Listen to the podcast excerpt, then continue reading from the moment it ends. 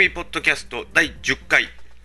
え私今宵もお付き合いいたします。スタリミ管理にアタッチです。さて記念すべき第10回ですけれども今日は家について考えてみようかと思います。まああの家と言いますとねいろいろ多種多様ございますね、えーまず、え一戸建てからアパートマンションそしてまた団地いろいろ至りますね、えー今日はですねまあいろいろそれぞれに合わせたメリット、デメリットをちょっと話してみようかなというふうに思います。まあ、あの今ですね、住宅版エコポイントであるとか、あるいはマンションの乱立、ね、えーいろいろございますけども、まあ、あの今日はですね、まあ、皆さんにそれぞれどんな家がいいのかというのをですね、それぞれちょっと、まあ、あの不動産業者ではありませんが、ちょっとあのご提案をさせていただいて、まあ、皆さんね、どういう家がいいのかとかね、そういうのがあると思いますが、そちらもちょっとね、あの二十歳流で、えーかいつまんでいきながら、皆様のためになるようにお話をさせていただければと思います。それでは、サリンポッドキャスト第10回、始めることにいたします。どうぞよろしくお付き合いください。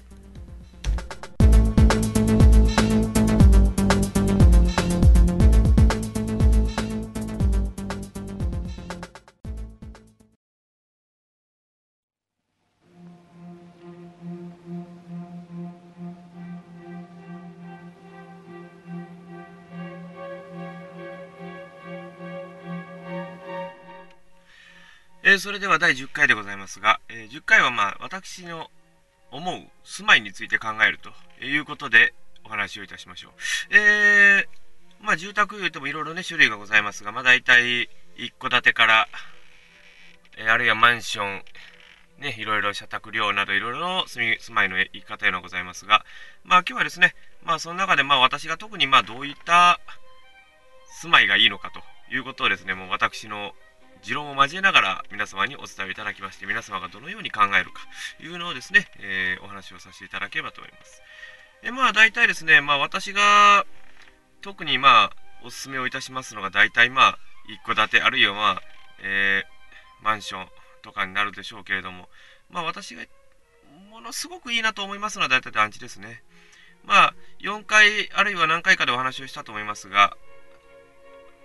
ジブリ映画何回も連呼しております。えー耳をすませばですね。えーその中で、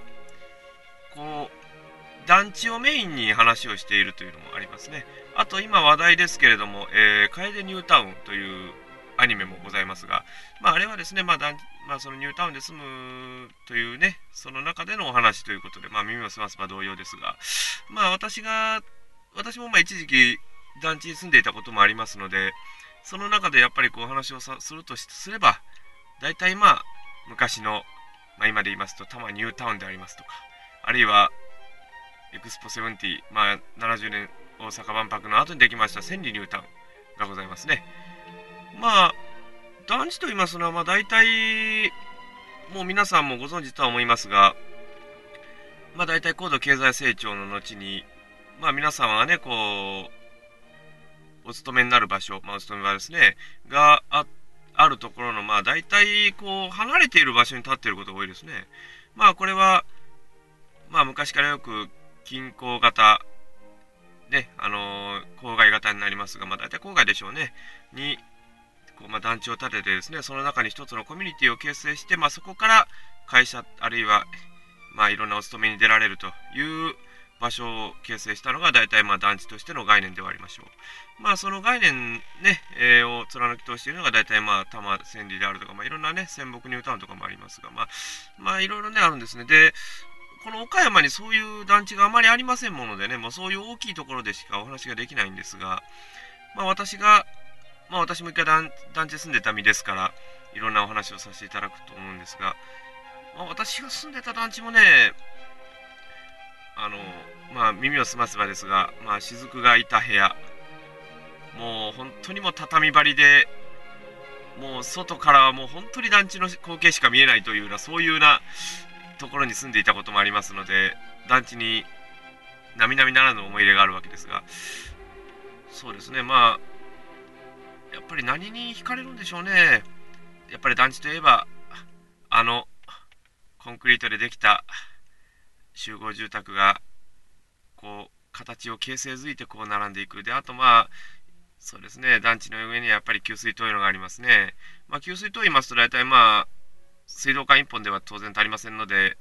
1回そこへ貯めてそれから括弧へ送るというそういうのですね。ま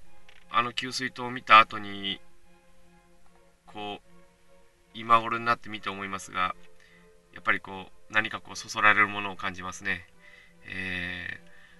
ー、でまあ団地いうのはそもそもまあその高度経済成長、まあ、60年70年80年代にできたのが大半でしょうけれども。まあその中でやっぱりこう何をやっぱり映しとると言いますと、まあ昔、今、今あるんですかね、まあ昔 UR とかよく言いましたけど、今都市機構であるとか、今なんかの独立行政法人になったんですかね。まあそれで、いろいろ各個研究しながら進めていっとったようですが、やっぱりこう、なんていうんですかね、この時代の変化に応じて作っていったいう団地というのは大体、もう例えば台所も違いますし、家の間取り、あるいは家のこう多種多様性もいろいろありますけれども、あとまあ一番大きいといえば大体、鍵を普及させたいのも一種の団地でしょうね。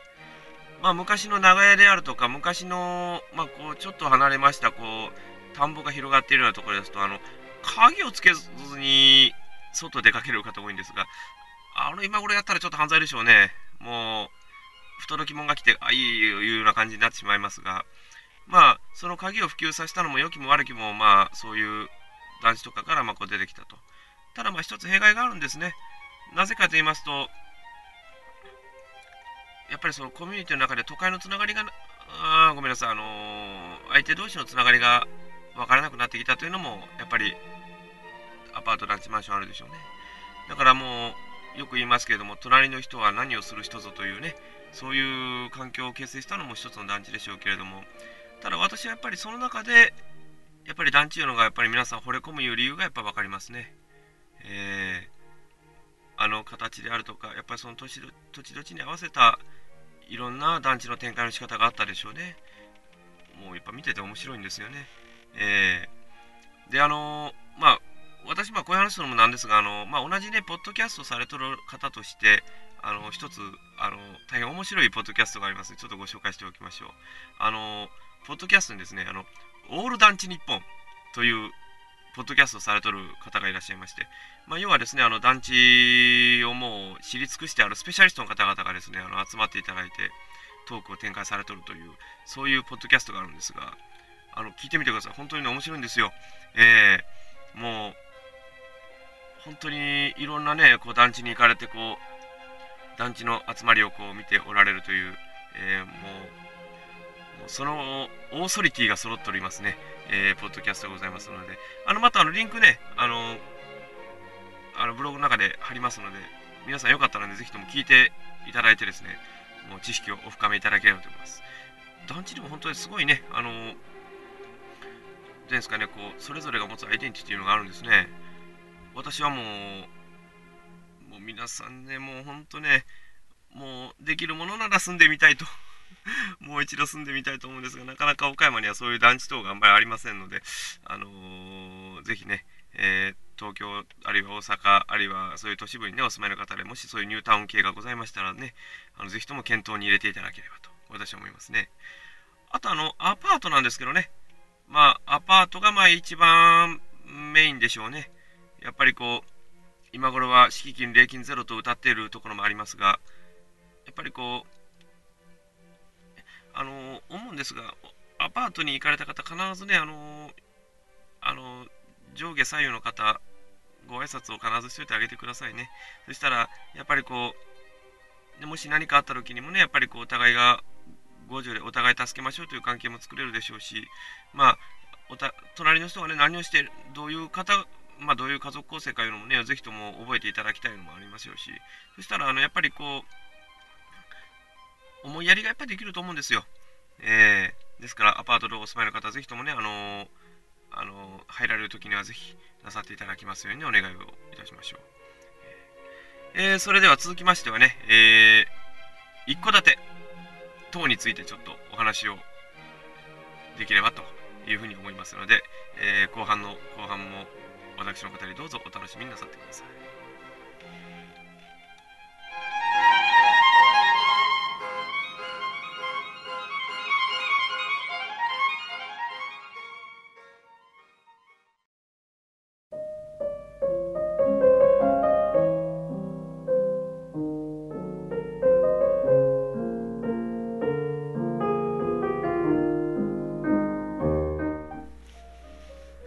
さて後半ですけれども、ちょっとこう、一戸建てに住むにはスローライフであるような音楽に合わせてみました。えー、まあ大体一戸建てと言いますとね、大体まあ2階建て、3階建てが基本でしょうかね。で、まあ大体家と言いますと大体いろんな種類がありまして、まあ大体木造建て、あるいは鉄筋コンクリート建て、あるいはプレハブユニット建てみたいなね、いろんな種類がありますけども、このね、家の種類いうのがね、結構ね、キーポイントなんですよ。で、まあそもそもその家で何をされるかのがありますよね。例えば、もうあの、今回ね、ちょっと住宅会社さんの名前基本的に申しません。なんでか言いますとね、その会社さんだけね、ちょっとひいきしとんじゃないかって言われても困りますからね、あえて言いませんが。あの、大体ね、木造、鉄骨でしょうね。えー、で、木造建てでいきますと、大体まあ、今で言いますと大体もう、安いのでは、家だけで1000万あれば建つような会社も今頃はあるようですね。で、まあ、プレハブであるとか、ああいうユニット型工法、あるいは鉄骨作りとかになるとちょっとお値段が張るという感じですね。でですね、あの、まあ、まずお安くスタートしたいという方でしたら、大体まあ20年ローンぐらいで組めるといったら大体木造でしょうね。もう木造で作って、まあとりあえずオーソドックスな家ということになると大体1000万ぐらいでまあ、家だけですよ。あの、土地全体、土地全部で1000万円のまずないでしょうね。よっぽど安い家ですね。そうやったら平屋建てぐらいだと思いますね、多分ね。え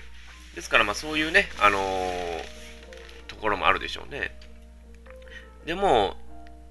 やっぱり、鉄骨だとかそういう木造でもやっぱりパネル工法とかいろいろありますけどね、長ければ長い分やっぱり物持ちがいいんですよね、高ければ高い分という。まあ、その金額相応かと言われればそれまでなんですが、あのーでもね、僕ね、これ聞いたことありますよ。あの、家をで建てる場合、大体年、やっぱり期間かかるじゃないですか。で、木造とかで大体半年からそのあたりぐらいかかるでしょう。半年以上かかりますよね。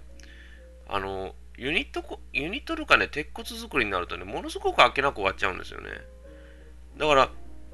僕聞いた時、広い時なんか数ヶ月で建ったみたいな 家もあるようですけどね。で、鉄骨作りなんかもう本当楽ですよね。あの、あの、よく東京タワーとかありますが、あの、鉄骨ボルトで組み合わせてね、それでいくようなパターンですから、まあ、メイン柱を組み上げて、さっさと組み上げてみたいな感じでいくとね、大体数ヶ月で終わるのはよくわかるような気がいたしますが、まあ、そもそもね、どういったことをするかなんですよ。例えばね、あの、もう、荷物も少ないとかね、もう2人で住むんだとか、そういうのやったらね、僕、木造でいいと思うんですよ。でね、荷物があるということはね、2階にあんま物を置かない方がいいんですよ。で、過去にね、ちょっと僕、こういうニュース聞いたことあるんですよ。あの、家の2階にね、1万冊ぐらい本が置いてね、あの、2階の床が抜けた事故があったらしいんですよ。で、それでね、下におられた方がね、あれ、お亡くなりになったと思うんですよ。そういうことがあったんですよ。で、あの、まあ、家建てた方も多分ね、その2階に1万冊も本を置くとは想定してなかったと思うんですよ。どんな家庭だったんでしょうね。まあちょっと、ちょっと、ちょっと詳しくわかりません。でも結構ね、2000年代入る前だったと思いますね。うん。で、あの、今ですね、あの、特に今、まあ、皆さん気にされると思います。あの、地震に対する安全性ですね。で、あの、昔ね、あの、兵庫にね、あの、E ディフェンスというあの要は実際に揺らしてみてどんなになるかというのがあった時にですねあの2棟実際に建ててみて筋交いを入れた建物は実はものすごく持つんですね。持つともちょっとねやっぱり若干ひび入りますね。ただまあ筋交い入れてない場合はもうあっけなく崩れていくようなそういうような感じをね E ディフェンスというところでやってましたけども。あのー、本当ね建てるときに本当安全性をまず重視した方がいいと思いますね。えー、もうでね、今、あの、日本でも今言われてますが、あの、先般話しましたかね、あの、まあ、NHK スペシャルとかであのメガクエク言うて、まあ、巨大地震の話をしてましたが、まあ、かんあの阪神大震災とか、あの本当一言じゃないんですよ。で、実際岡山でも震度4揺れましたからね。だから神戸の方なんかもものすごい恐怖を経験されたと思いますけども本当ね安全性のはまず大事ですねで僕ねあの思うんですけどあの安全性の次に利便性やと思うんですよだから安全性をまず重視してその後に間取りって決めればいいと思うんですよで間取りっていうのはね基本的にきちんと構造計算出しますからもう間取りはその後で決めてもいいと思うんですよ。で、あのー、まあそういう安全性がしっかりしてあるかとかね、そういうのを決めた後に、まあ間取りを決めるわけなんですが、あの、実際ね、これね、どの住宅会社さんも言われるみたいなんですよ。あの、3回ぐらい建たないと、建てないと、自分たちが思った家にならないと。ええ、ごもっともです。あの、設計図だけでね、まず分かりませんから。あの、今住んでる家とかね、それと同じようになったらまだ分かりますけど、一から作ってね、納得できるわけないじゃないですか。だから、あの、本当そうなんですよ。あの、例えば、あの車で教習所とか行った時に教習所のコースを覚えるの大変じゃないですか。それと同じことなんですよ。だから、慣れれば時期に使えるという状態なんですよ。家っていうものはね。だから、そのギャップが少ないようにしていくのがまず設計段階だと思いますね。で、まあ、それから後に、まあ、いろいろ家を建てる過程の中で、まあ、その、基礎打ったり、柱上げたり、中工事やったりとかいろいろしますよね。だから、ほんとね、家を建てる過程ってね、本当男性の方はね、特に構造物が好きな方ってのは結構ね、ときめくと思うんですよ。だから本当にぜひともね、あの家を建てる過程には絶対に必ず立ち会ってください。えー、仕事とか行ったら、ね、あの仕事とかで行ってこなかったらもうダメですよ。えー、ですから、もう本当ね、あとはね、もうよく言うのが、その、あの、もうね、水回りとかね、なんか皆さん気にされるみたいですけどね、まあ、私は別に特に思いませんでしたけど、あの、特にその水回り気にせずにあの家を借りてましたけど、まあ、できればね、その、家との動線を一体化するのが大事でしょうね。まあ、それはあると思いますね。うん。あと、まあ、必ずメーカーをね、選ぶときね、あの、僕ね、あの、聞いたことありますよ。あの、僕の知り合いに家建てたことあるんですけどね、あの、いろんな住宅会社さん回ったときにね、あの、営業さんにね、営業さん、うち来たら、もう、お宅と相手しませんっていう人らしいんですよ。で、住宅会社さんね、契約取るために結構必死らしいですよ。必死だからね、やっぱりこう、僕聞いた中でなんかね、ものすごいなんか家でね、3時間ぐらい居座ったみたいな人も今いたみたいですけどね。まあ、そこまでするぐらいだったらね、という感じはしますけどね。だから、あの、カタログでは見えてこん、その、会社の営業性能も見えてきますからね。それも加味していい会社を選んでいただければと私は思います。えー本当ね、あの、家を建てるのはね、本当一世一代のお仕事ですから、結婚に次ぐお仕事とかよく言いますけど、言いますかね もう本当ね、あの、そういう感じで見ていただければと思いますね。えー、でもまたね、この家の話、またあの、いろいろ私もちょっと取材させていただいて、もし皆さんに有益な情報があれば、随時、このポッドキャストでお伝えしようかなと思います。えーえー、お送りしてまいりました、このポッドキャスト第10回。えー、記念すべき10回であるにもかかわらず、また皆様に たわむない話でお時間を割いてしまいましたこと、大変申し訳ございません。えー、この第11回もお楽しみいただければと思います。それでは、第11回でお会いいたしましょう。